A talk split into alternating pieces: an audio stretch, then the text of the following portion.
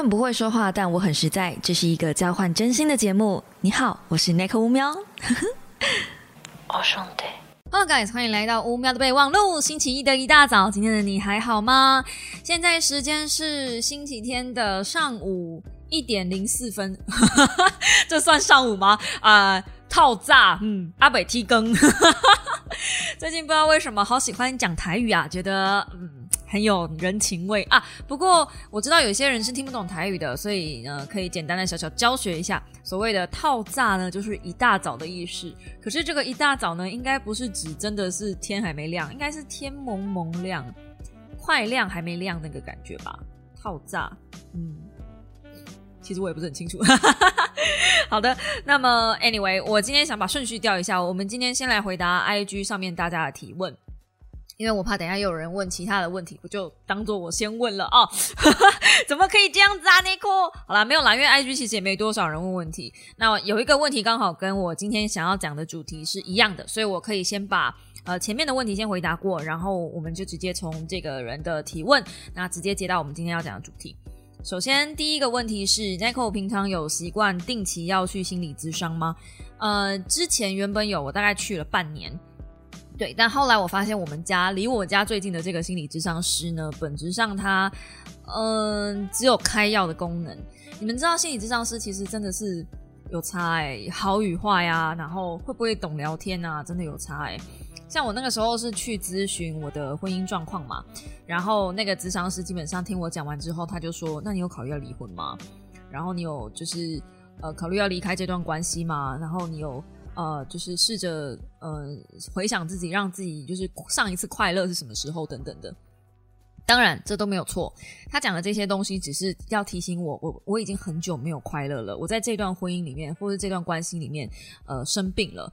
但是他一直不断的在之后，一直不断的建议我离婚，就是离开这样。我就是不想离开，所以我现在人才会这么痛苦啊。就如果如果我今天是想要选择最简单，就是 jump out 的方式。嗯，跳开这艘船吗？就我我我记得我很久以前就说过了。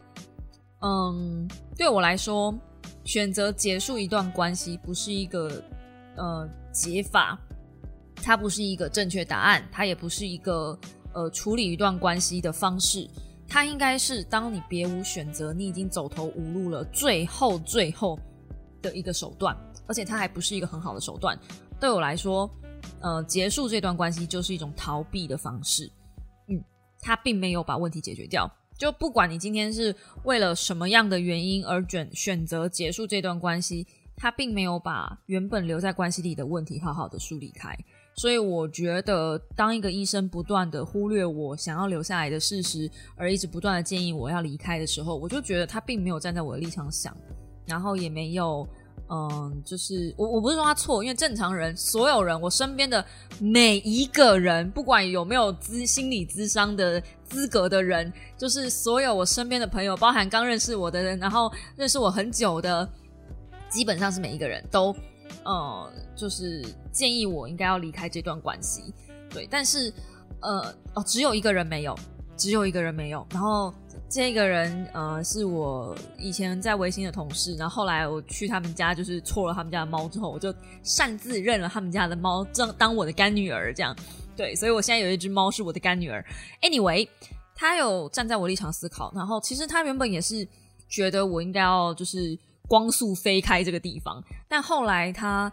呃，跟她老公聊过之后，然后她发现她能站在我的立场思考一些事情，然后开始她真的为我担心。当然，身边的朋友每一个人也是觉得就是为我担心，然后大家也每一个人都觉得，嗯，我离开之后我一定可以过得更好，没有什么不行。对我知道可以，就是我明白可以，但是我不希望借由逃避的方式去逃离一个没有解决的问题，而是嗯。好好的解决开，然后真的不行的话，嗯，这个我们也可以留到之后再聊。反正我之后可能从二月，因为我之前喜欢的一个作者，那同时也是心理咨商师啊，而且我有介绍过他的书，在二零二一年度必读里面的第一本就是呃，为什么我们都爱错的作者，他要开心理咨商室了。对，但是因为我介绍过他的书，然后我们在网络上稍稍有聊过天，所以他说他本人没有办法帮我做心理咨询，那他会介绍他其他就是在他的咨询室里面其他的呃也是很优秀的医师，就是跟我聊聊这样子。那可能到时候我会去看看吧，就是嗯，我现在在这段关系里面就还是在寻找一个，就就还是在寻找自己的一个定位，然后我觉得嗯。虽然我现在状态是稳定的，但你知道什么时候？但我不知道什么时候会再聊起来，所以确实我现在没有固定在看。但是因为我还没有找到一个我真的觉得很棒、很很很很值得去去认识的人。其实很多时候都是，嗯，这种就是心理心理疾病吗？是我其实不是很喜欢讲疾病，因为我觉得很多时候都是心里面一个结解不开而已。那其实想开了就好了，就真的没事了。所以。嗯，没有，现在没有固定在看的心理智商师。然后，如果可以选择，想工作到几岁呢？会憧憬山上的生活吗？嗯，类似日本秘境有房好吃惊那种节目。OK，好，如果可以，会想工作到几岁哦？这件事情其实很微妙，因为我现在正在做的工作，认真来说，not exactly is working。哦，我是最近在看英文书，所以我现在刚看完英文书，我觉得脑袋里面都用英文思考。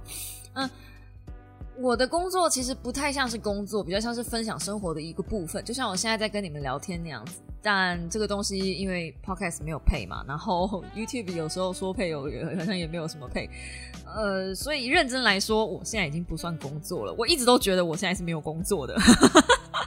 如果认真要讲什么工作，真的是 literally 让我有觉得是工作的的项目，应该是团购，就是我会在 IG 上面开团，然后跟大家一起买东西什么的，接触厂商。每次有跟接触厂商或是有接到业配的时候，那种时候我才会觉得是在工作。那什么时候不接工作呢？我希望大概是做到三十五六七八吧。我觉得差不多就可以了。到那个时候，如果我的经济状况允许，我就不会再接任何的业配，但我还是会持续更新我的频道，或是更新我的嗯 podcast 啊，或者是 IG 啊等等的。就是我其实真正的希望的那完全性的自由，是我真的已经可以靠呃我的被动收入养活我，然后我是不需要去接业配的。这是我最终极的目标。但很卑微的就是，我现在还是需要去接业配去那个，因为。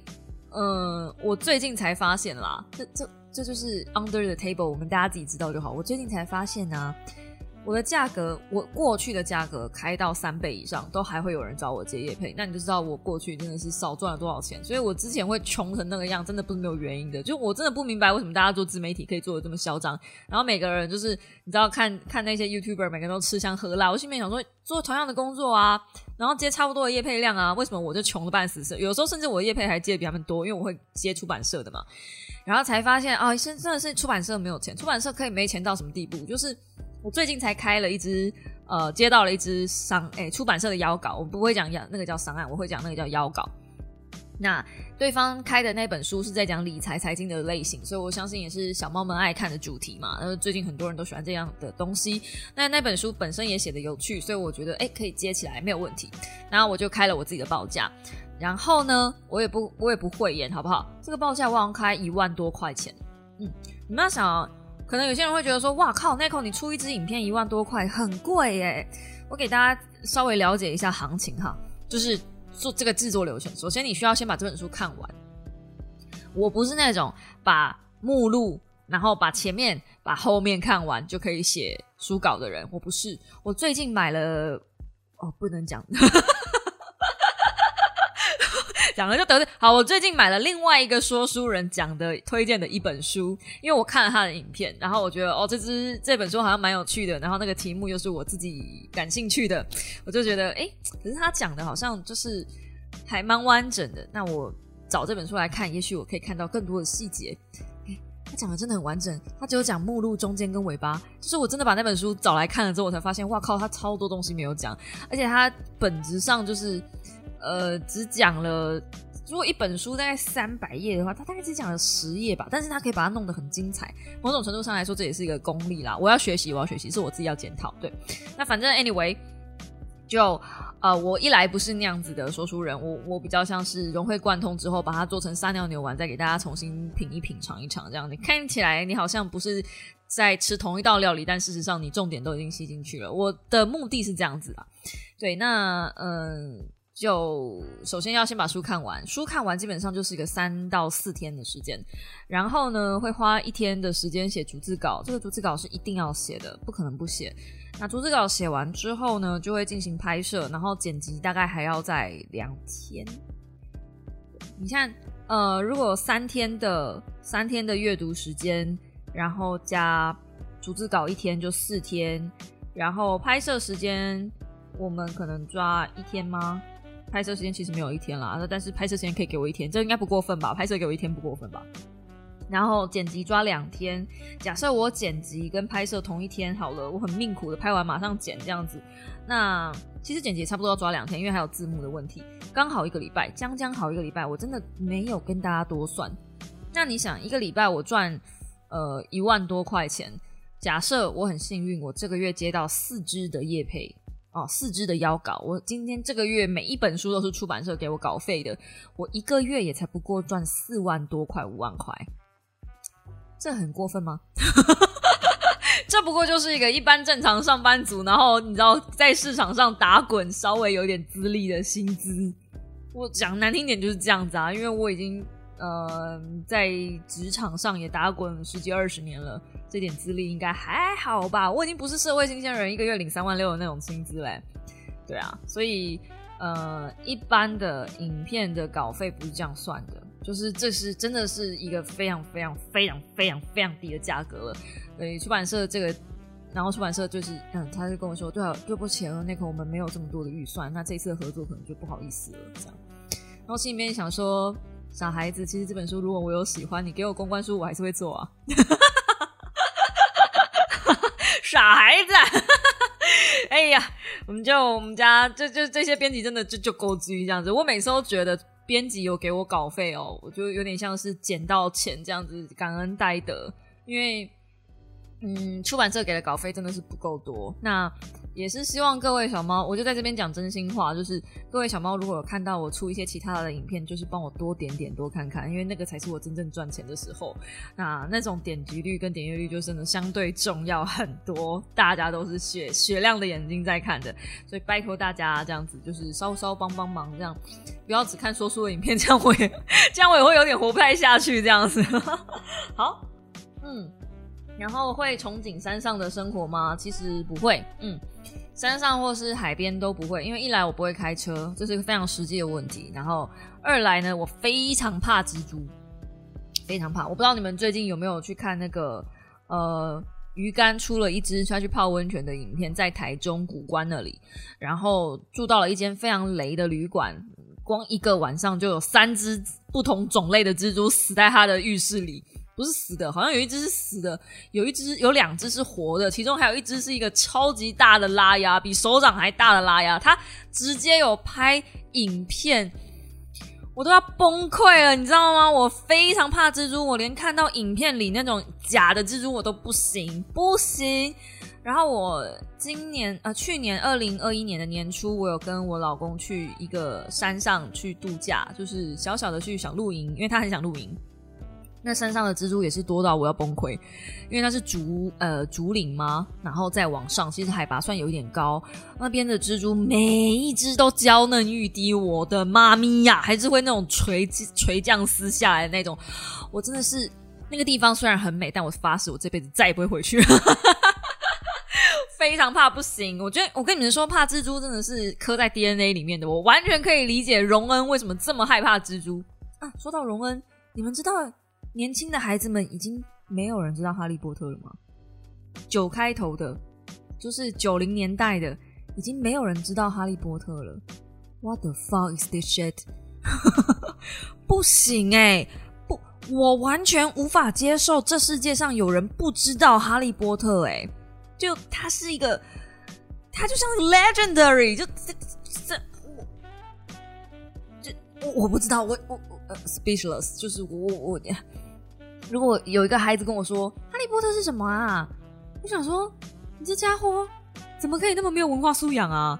就哈利波特哎，I mean come on，你知道哈利波特对于一般真的真的会看书的人来说，就是啊，在美国啦，我有看过一派说法是，就是去逛书店，然后你跟那个店员讲说，哦，我要找达文西密码，那是那种很流行的小说，有一些比较。美国比较自命清高的文青是会看不起你看这种书的，《哈利波特》也是列在这种类类型的里面，就是就觉得它是一个流行文化，它是一个很 popular 的东西，它已经变成一个非常非常商业的东西，然后你还不知道，这我不知道，我有点感慨，就有点像是 Beatles，它一样也是很经典。然后你知道，到我们这一代，我们这一代，不要说在下一代，我们这一代就好，呃，七年级生还知道 B 披头四的人，说真的也不多，就是知道这个名字，然后可能没有听过几首他的音乐。但还好，还好，还好，Michael Jackson 还在，Michael Jackson 应该还在吧？Michael Jackson 应该还至少到七年级生、八年级生应该还在吧？我不知道九年级生还在不在，拜托。而且周杰伦好像也快不见了，对不对？天哪，我们可以，我觉得我可以开一集来聊这个，就是那一些当年我们在小时候很红的东西，但是二十几岁、十几岁的人已经不知道的东西。Holy shit！你们真的不知道你们自己错过了什么？我觉得十几岁的小孩真的很可怜，就。只能玩手机游戏，然后只能接受那些很粗暴、简单的东西，在他们的世界里，好像没有任何的文化素养了，好可怜哦。嗯，我我，但我也可能，也许他们有可能流行的很棒、很经典的东西，只是也还没传到我们这边而已。我不知道，就有可能老人家看我们的时候，也有可能觉得，哎呀，这些人都不知道，呃，蓝调啊，不知道。我不知道 他们流行什么，我也不知道，或是呃，我妈可能喜欢邓丽君啊，但是我就是不懂欣赏民歌啊，她她可能也觉得我很可怜吧。啊，这么说来，有一个人从真的是很很厉害，老中青三代一直狂杀，哎，那个叫什么啊？突然有点忘记。就最近还在开演唱会，哎，不是，这不是重点，这反正这不是重点，就是有一些真的很厉害、很经典的东西，我总觉得应该要传承下去的，但我很意外，《哈利波特》这个东西居然没有传下去。怎么会讲到这个呢？OK，那接着我们就讲二零二二最期待的新书。哎呀，这个怎么能说呢？你知道？很多的时候，我可以先拿到一些书卡，就是厂商会，就是不厂商，出版社会寄给我说，哦，他们可能下个月会出的一些新书，会给我看一些介绍。但其实我也只看到介绍啦，我不会看到完整书的内容，除非说，呃，那本书有邀稿，才我才有可能提前试阅，不然大部分的时候我是没有办法拿提前试阅的。那一月份期待的新书，其实我手上已经拿到书了。然后一月份的书，我哎期待的东西一定会讲给你们听。我可能会讲一些关于手机焦虑的东西，然后还有讲嗯呃，就是反正你们到时候看我的说书频道就知道了嘛。就是这种东西是不需要不需要我呃提前爆雷的，因为我总觉得我手上拿到的书单也不是全部人的书单，然后也有一些比较陌生的出版社，然后。呃，也有一些嗯还没接触到的，或者是没有跟我联络的，到时候会在书架上上的，所以这种提前先曝光的东西，我是不会做啦。啊。不过二零二二年，我猜应该会有上那个《欢迎光临梦境百货》的第二集，这本书应该是呃全世界都在敲碗吧，好不好？所以一定会讲这本书，好不好？因为我第一集的时候是用那个直播的时候介绍的嘛，然后也是在 podcast 里面讲，那也很多小猫，嗯，很给面子，都有跑去买，然后回来跟我说很好看这样子。我甚至还推坑给 Adi，就是嗯，那个叫做《童话里都是骗人的》，对他里面的那个男主持人 Adi，我有直接去私讯 IG 敲他，刚才讲说这本书很好看。那他们最近在最新的一集里面，那个女主持人。呃，娜娜他们他也是跑去看了这本书，虽然不是因为我的关系，但是呃，至少人家已经有跑拿起来看了，而且他们他已经看完了，所以我觉得呢，自己这样子到处去塞塞书单给人家，虽然有点不太礼貌，但我总觉得至少我不是推荐烂东西给你们吧。所以第二集呢，我是非常非常期待的。嗯，好，最好是一次直接出套书。那还有什么书我很期待呢？呃，全知读者试点该出了吧？我说全知读者试点的小说到底还能翻多慢？我记得小说已经完结啦，可是台湾就只出到第二集而已。就是整整本小整套小说好像是八集吧？我就问到底要翻多慢？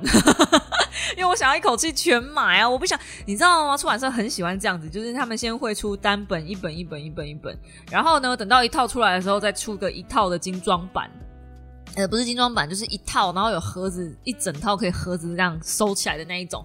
因为我已经被弄过太多次了，从小到大就是。真的是不喜欢这样。你看哦，光是《哈利波特》，它有个二十周年版，然后二十周年版的那个封面就很好看。可是我如果买了二十周年版，你要我家原本的《哈利波特》那一套是怎样去填塞？是不是？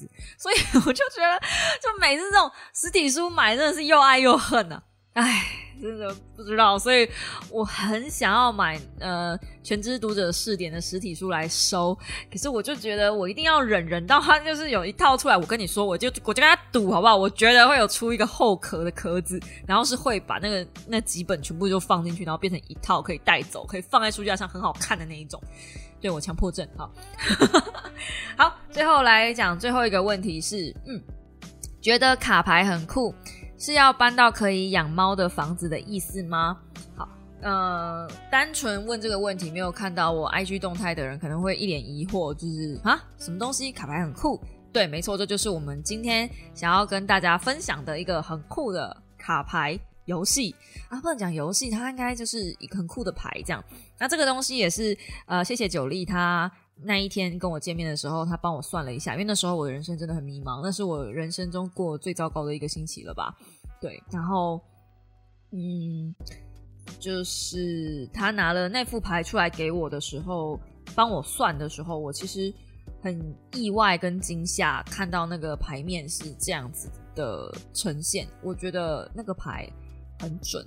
那其实我自己是会算塔罗牌的人，有些人可能会对于这种，比如说呃人类图啊、塔罗牌啊、星座啊，会很嗤之以鼻。老实说，我对于算命这种东西，我也没有到非常相信。可是我自己是会算的，但是我没有到非常相信。我只有在人生真的、真的、真的、真的、真的、真的绝对迷茫的时候，才会相信这种东西，才会试着去找这样的东西来给自己一个方向。但我不会全然的就。就是把它当成我的呃一个明灯这种感觉就不会，我会觉得有一种豁然开朗的感觉。嗯，但是塔罗牌还是或者是我之前会去算，或者我妈会算紫薇那些东西，我觉得都没有这么的像这一次我想接下来我想讲的这一套牌来的这么的准确。那原因是因为大部分我们讲到这种卡牌算命啊，通常都会有一个。标准公式，比如说像塔罗牌就会有一个正反位嘛，正位代表的是一个解释，然后反位代表是一个解释。那如果你没有把这个牌的解释背起来，你可能就要翻书去找出来看，就它的牌的解释是固定的。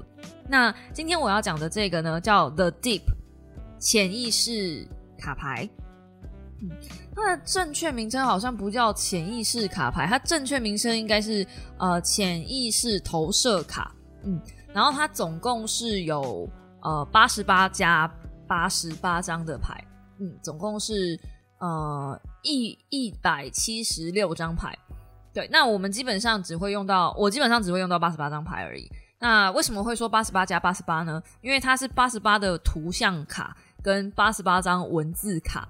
那文字卡跟图像卡，它会分成两个方向，是因为有些人会需要文字卡的辅助来帮你呃更明确的去呃确立你自己的问题。有些人根本连自己要问什么都不知道。嗯，我我讲真的，那大部分的人迷惘都会有一个明明确的方向，比如说呃我这份工作我要去做吗？或者是像我最近在烦恼的是，我到底应该应不应该要搬家啊？那我到底应不应该要生命有所变动啊？等等的。那如果我我如果留下来的话，我需要面对什么样的困难？我会我即将面对什么样的困难？好，那我就用我自己做举例好了，因为这是 podcast，它没有影片，它没有图图像，所以我会尽量解释给你们听。呃，文字卡呢，基本上它是一个方框，然后上下左右会有文字。比如说，你今天问的是伴侣，那它上下左右就各自会有四个方向是伴侣，然后中间会有一个方框，这个方框就是让你要放图像卡的。那它的原理是说，是左右脑的共同使用，因为左脑右脑各负责文字或者是图像的处理，它使用上会不一样。但我觉得其实没有这么复杂啦，因为你已经在用文字去思考了。大部分的人在思考问题的时候，都还是文字思考法，不是图像思考法。呃，通常我们在想事情的时候，我们通常都是脑袋里面有逻辑文字去跑嘛。除非你今天是真的就是非常非常艺术性质的人，你才会脑袋里面是没有文字，你都是图像去去思考。嗯，所以我觉得，呃，这个文字卡的部分，它只基本上只是辅助。所以我今天接下来会专注在介绍图像卡。那它图像卡其实非常有趣，这八十八张里面每一张图都。不一样，废话。然后这八十八张图里面，它的图都画的很不清楚。嘿，它不像塔罗牌那种，塔罗牌就是非常的精细，然后雕的呃可能会因为不同的主题，它画的东西不一样。塔罗牌基本上我我很喜欢塔罗牌，是因为呃塔罗牌感觉比较像是一幅一幅的画了。但是今天这个嗯 The Deep，我我接下来会用 The Deep，因为。比较好讲哈，潜意识投射卡，或者我讲投射卡好了。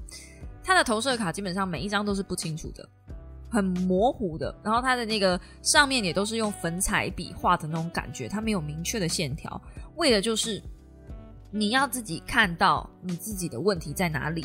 其实很多时候我们在问人家问题的时候，大部分我们自己心里已经有底了。比如说我在问别人我到底该不该离婚的时候，其实我心里有底。所以我才会很排斥，为什么？呃，那个心理医师马上就要叫我离开，所以表示我其实是不想离开的，但是我没有办法去面对这件事情，因为之所以你会痛苦，在一段关系或者是一个状态里，你之所以会痛苦，就是因为你的脑跟跟你的身体跟不上嘛，你现在所在的环境跟你即将做出的决定，然后跟你脑袋里面想的事情不在同一个频率上，所以你才会痛苦。那我们现在要解决这个痛苦，就是我们要知道我们脑里到底真的在想什么。所以大部分的时候，你问别人问题，其实很多小猫来找我询问问题的时候也一样，尤其是在感情上更是这种这种问题最常发生在感情问题上。到底该不该跟一个人继续下去，或者是到底该不该选择这份工作？我到底要选择高薪还是低薪？像这类的问题啊，其实大家自己心里都有答案了，但你只是想要多听几个人来，就是确认你自己的答案是对的。就这样而已。我们人毕竟是群居动物，所以我们多少还是会希望在意别人的目光，而且是希望选择多数人会选择的答案。那其实有的时候，多数人选择的跟你想要的不见得是一样的。所以你在你心中已经有答案了。那人的生命呢是自己的，所以我觉得你与其去问塔罗牌，与其去问算命老师，你不如问自己。这也是为什么我呃跟九力玩过那一次，就他帮我算过那一次。呃，潜意识牌之后，我就决定我一定要买这副牌来玩。呃，也不是玩啦，就是嗯，就是自己摸索一下。那其实它呃，我也才刚入手这一个礼拜而已，我还没有到非常非常厉害。它还有一些很厉害的一些牌阵啊，或者是一些玩法啊，还有一些蜕变用蜕变的一些过程什么的，呃，那些我都还没有尝试到。我只是单纯的今天用它来解答我自己的问题。那非常有趣的是，我觉得。自己面对自己的问题的时候，算得更准。因为你面对一个陌生人哦，虽然说第一次的时候，我会建议还是有人带着你玩，不然你会不知道从何下手去解释那个牌。那嗯嗯，但毕竟是有隔着一个人，所以呃多多少少有一些话你是不太敢在那个人面前讲出来的，不管他跟你有多亲都一样。更何况那次我是第一次跟九力见面，所以有些东西我嗯。就可能我自己有心里有防备，但我不知道，所以后来我就自己在家摸索了一下。然后呢，那一天我发在 IG 上的那个牌呢，呃，有一张呃是我的朋友都来私敲我说，那所以那张牌代表什么意思啊？好，这张牌是我还爱着我老公吗？啊，我连这种事情都要问，对，哦。大概没瞎的人都看得出来，我还很爱他。我不若不爱他，我不会坐在这里啊。对，但是那个时候那个当下，我真的对我自己的这份爱是很迷茫。我不确定我的爱是是爱呢，还是是执着呢，还是是不甘心呢，还是只是你知道，就是就就只是不想改变而已。我真的是因为他，所以我才会继续坐在这里吗？还是我只是因为不想改变，所以我才继续坐在这里？那题外话了哈。那反正我今天只是要解释这张牌，所以我拿这个东西来举例。那个牌面是，呃，远方有一座城市，然后接着是湖泊，然后你会看到一大串的车，车水马龙的排队，然后旁边有一棵大树，那基本上就是一个塞车的画面。对，我第一个想到的是塞车，但是呃，车子是往城镇里面进去的，就是大家都想要往城镇里面进去，可是塞住了。嗯，可能是前面交通堵塞还是怎么样。我第一个想到的是，就第一个看到这个画面，我想到的就是哦，塞车，前面堵住了，大家都想要进去这个大城市。那呃，我解释我怎么解释这张牌呢？因为那棵树是欣欣向荣的，那棵树非常的翠绿，然后那个城镇看起来也很美好，很有有有有阳光在湖水上闪耀的感觉，然后车子又是往里面开的，所以我会觉得，嗯，我还爱他。这这个车水马龙的车，也许就代表着源源不绝的爱在往里面送，然后那个城镇可能就是我们将来想要共组的家庭，然后只是他现在被某种东西挡着了，可能是交通不便或什么堵住了，只要这个东西疏开，其实认真来说，我们的关系是没有问题的啊。然后我一直也这么相也这么相信啊。那再回到这个牌面上，这张牌。如果你认真看，这张牌是没有画车头的。我也是后来，呃，我妈在问我那个牌什么意思的时候，我把那张牌翻出来看，我才发现，我细细看才发现，那个车明明就没有车头，就是它的车头跟车尾，它并没有很明显的画出来。然后所谓的湖面欣欣向荣，湖面有那个湖，那那个阳光在反射，那也是我自己脑补而已。就它其实没有画那么细。它整个就是个高斯模糊的的那个图面，它并没有特别详细去画某些东西在哪里。那个都只是我第一眼看到的第一个感觉，而要的就是这个，就是你自己去解释这张牌第一眼的感觉。你不能像我这样事后要去细细回想、去细细看，那就会有很多的干扰了。所以，呃，这种解释方式就是一定要当下马上，而且是你自己解释。从头到尾都是我自己去解释那张牌，我自己认为的，然后我自己想通之后，我就觉得，哦，那可能我的潜意识就是在告诉我说，我其实不想离开这段关系，即便这段关系再怎么 fuck，即便这个车子就是塞车塞的我很干，但我还是不想离开这段关系，这这这就是这副牌很神奇的魅力啊！然后呃。下一下两张我觉得就比较私密了，所以我先不解释。然后哦，不，下一张就比较私密啊，就先不解释。那呃，有一张牌我觉得比较有趣的是，呃，我问了要要怎么样才能对我自己好，怎么样才能叫做对自己好？这是一个很抽象的。答案嘛，很抽象的回答，对自己好，连用一本书来解释都非常的难解释了。我居然要一张牌来帮我解释。那我抽到那张牌是什么呢？我抽到那张牌是一个拳击手，然后他很明显得了冠军，他在胸口上戴了一个就是奖牌，然后另外一个教练就是举着他的手，然后他很开心，就是赢得冠军那种感觉。那我当下第一个感受是，哦，所以意思是要付出行动。而且我还要持续战斗，我只要不要放弃战斗，不要放弃 fight 这件事情，我是有机会的，这才是爱自己。然后我一直以来都处在一个比较被动式的状态，在面对这一切。我会，嗯，虽然说我有尽量尽尽可能的去做了，但我一直都是在配合别人。但如果你是在拳击场上一个成功厉害的拳击手，怎么会是去配合对手的脚步呢？应该是想办法的去做反击、去攻击、去防御、去闪躲，就是他有很多的策略，然后才能够获胜啊！很多的努力才能够获胜啊，是吧？你看，就是很多解释。所以我那那第一个脑海里面想的就是，哦，我必须要有所行动，我我必须要为了自己而好好的努力，好好的战斗一场，而且是为了自己，不是为了别人。我今天不会再配合别人了，就是这种感觉。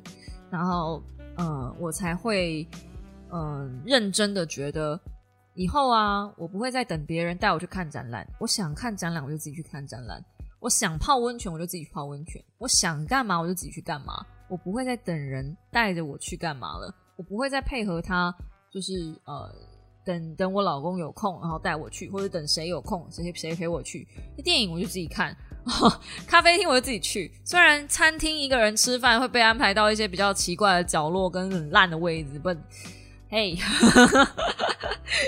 这是必须得承受的一些事情，或者是逛街，我就自己逛啊，对啊，干嘛一定要等别人跟我一起逛呢？是不是？就觉得，嗯，对我应该要有一点自己的力量，给自己一点自信跟力量。嗯，要说的 Deep 卡是自己多做解释吗？我总觉得其实这个牌。嗯，因为反而是因为它都是自己定义的，都是自己解释的，而且没有所谓的对错。你不管今天怎么解释这个牌，都是你自己得出的答案，没有对与错的问题，所以才会说，嗯，我非常推荐大家如果有机会的话，可以去找来玩玩看。当然，它没有那么好找，而且我为什么会说第一次一定要有人带，是因为，嗯，你可能会为了讨好自己做一些没有那么。正确的答案，你会有点类似封闭自己的心房吗？如果你是一个可以马上就开放自己心房的人，你愿意诚实面对自己，那我觉得你第一次自己玩没有关系。可是如果你今天是一个连自己都会自我欺骗的人，那我觉得你玩这副牌，呃，得到的答案大概也不会太好，因为你就是你就习惯自我欺骗啦。诚实的面对自己是爱自己的第一步。而这一步骤，你知道我花了多久的时间吗？没有我想象中的那么简单。关于诚实面对自己这件事情，嗯，好。然后最后一张，我该搬家吗？出现了一只猫，我不知道这副牌八十八张图里面会有一只猫。然后那只猫的眼神啊，就是，呃，我第一眼看到那个猫的时候，我就觉得 OK，我该搬了，因为那个猫就是在等我带它回家的感觉。然后更狂的是，应该说更毛骨悚然的是，那只猫的毛色，那张牌的毛色，跟我老公第一次第一只养的猫是一样的。我老公这辈子养过一只猫，那只猫死的时候，他哭的稀里哗啦，而且它是老死的。然后呃，就是也是那种花猫、三花猫，花猫不是三花猫，就是花猫，毛色是小老虎那种感觉。然后我就在想，我如果想要养猫的话，我可能也会想要养那种猫。可是我想要养一个就是跟我有缘分的，就我不会刻意找那个猫的毛色一定要怎么样子，一定要长什么猫。就是你看那个眼睛，你就知道这只猫想跟你回家。我不会讲哎，我知道这种东西很玄，但是呃，养宠物本来就是一个很靠缘分的东西。然后我一定会用领养代替购买，这点大家不用担心，因为我自己就想养米克斯。我喜欢的猫大部分都是米克斯，最近很喜欢冰室啦，但是因为玩了十三季冰的关系，所以我最近很喜欢冰室。我在想说，我如果真的养一只冰室猫的话，我要叫它西波，就是尾巴的日文。对，然后如果是养其他花色的，啊，就养橘猫的话，我可能就会叫它大大，因为是 D A D A。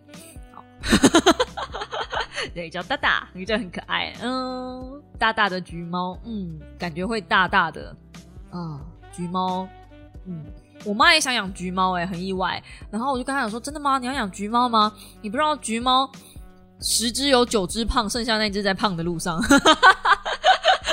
橘猫就很爱吃，可是我觉得橘猫很可爱啊。哦，猫都很可爱啦，不知道啦，我不知道养什么啦。反正啊，我跟你讲啦，那个猫的猫的牌一出。那一只猫的牌一放在那个我该搬家吗的位置，我就很确定，二零二二势必要养一只猫，就算这个房东不给我养，我也要偷偷养。房子搬不搬不知道，但这只猫是养定了。OK，好。对，我还在等一个跟我有缘的猫咪，我觉得可以了，我觉得是时候了。我如果可以把我自己照顾的好好的，我一定可以把它也照顾好好的。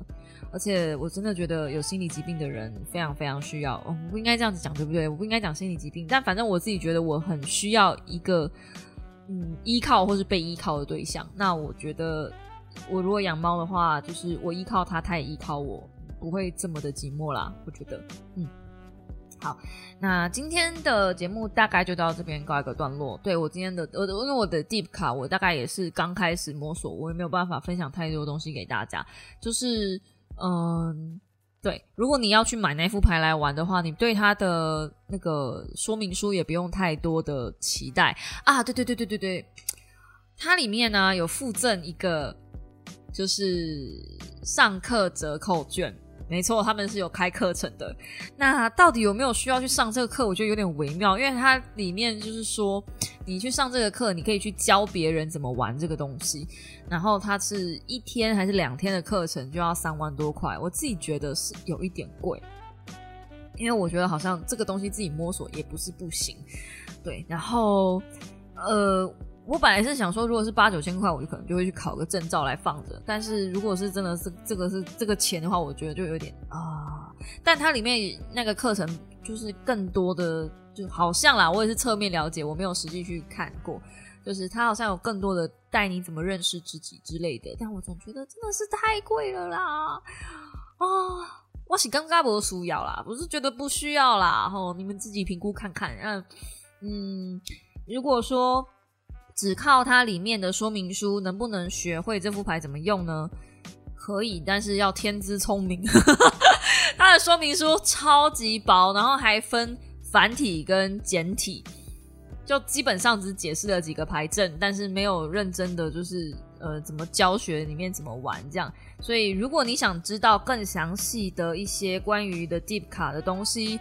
呃，你可以等我摸索完之后，我可能再录一集跟大家分享，或者是你可以直接去找九粒，呃，九是数字九的九，然后粒是颗粒的粒，她是一个非常可爱的女生，然后现在在 YouTube 上有自己的频道，在教学英文，然后她的好好在线上开课，现在应该还在募资中吧？我觉得她的那个课很精彩，她是一个呃非常非常厉害的人，在美国。居然有参加过选美比赛，就如果可以的话，我还真想跟他录一支 podcast，或者是请他邀请他上我的 YouTube 频道节目之类的。我觉得他真的是一个宇宙很神奇，让我认识了一个这样的女孩，对，是一个非常非常耀眼的明星。这样，我觉得她将来一定会嗯不可限量，所以要趁现在赶快抓住她，趁现在赶快能攀关系的时候，赶快把这关系攀起来。我是这么想的啦。好的。呃，时间现在也来到了早上的一点四十五分，我觉得差不多也可以了。嗯，我们就到这边告个段落了吧。呃，喜欢我的 podcast 的话，请用订阅代替掌声，或者在下方帮我按个喜欢。那 Google Podcast、Apple Podcast、Spotify、s o n KKBox 都有我的频道。然后呢，如果你是用 Apple Podcast 或是 Spotify，嗯，这两个频道现在都可以做评分跟订阅的动作。嗯，订阅本来就有评分的动作跟留言的动作。然后留言我都会看哦，其实我真的有看哦。嗯，像是那个 Google 的留言，我今天才看而已。然后因为大家 Google 留言说真的没有到非常非常多，没有到非常非常多。好，上一个留言是说他在那个他高雄凤山大学眼科镭射，感觉真的很好，谢谢你。但是因为嗯，对，就我。之所以不敢去眼科镭射的原因，是因为就嗯，还是怕会有副作用啊。可是我真的好想去眼科镭射哦啊！可是如果没有戴眼镜的话，我的眼袋到底怎么用什么遮？就哎，今天戴了隐形眼镜之后，发现我的眼袋也太深了吧！What the fuck，真的是老嘞。嗯，然后还有一个呃，就是安娜香蕉人说，谢谢你将大部分的能量透过作品。传给了同样在幽谷的我，相信我们有一天能够走出低谷的，再次印象，再次迎向暖阳。那也是谢谢你，香蕉人。对，就嗯，我希望我们都能够找到彼此的太阳。嗯，哇，就对，所以但是这些留言都是二零二一年留的了。哦，还有德国的观众，哎，哇哦，火速听完乌喵的抛开时完全爆雷新书。嗯，觉得，嗯，年底的生活好需要乌喵快速报道故事，好哦。如果大家很喜欢这种就是小说暴雷的，也可以就是在 podcast 下面留言告诉我，这样，因为有时候在做这种小说暴雷，我都不确定大家是不是很喜欢听，然后就听一个人在那边谁谁凉而已，讲故事给大家听，这种感觉就不知道你们喜不喜欢。如果你们喜欢的话，也许这类型的 podcast 我可以多做吧，那我就可以多看更多小说，嘿嘿嘿。好啦，那就希望你们喜欢这一集的 podcast，我们就下个礼拜一同一时间早上八点再见喽！祝你们有愉快的一周，大家早安，拜拜呀！啊，忘了祝大家二零二二新年快乐！哇，拜拜，拜拜。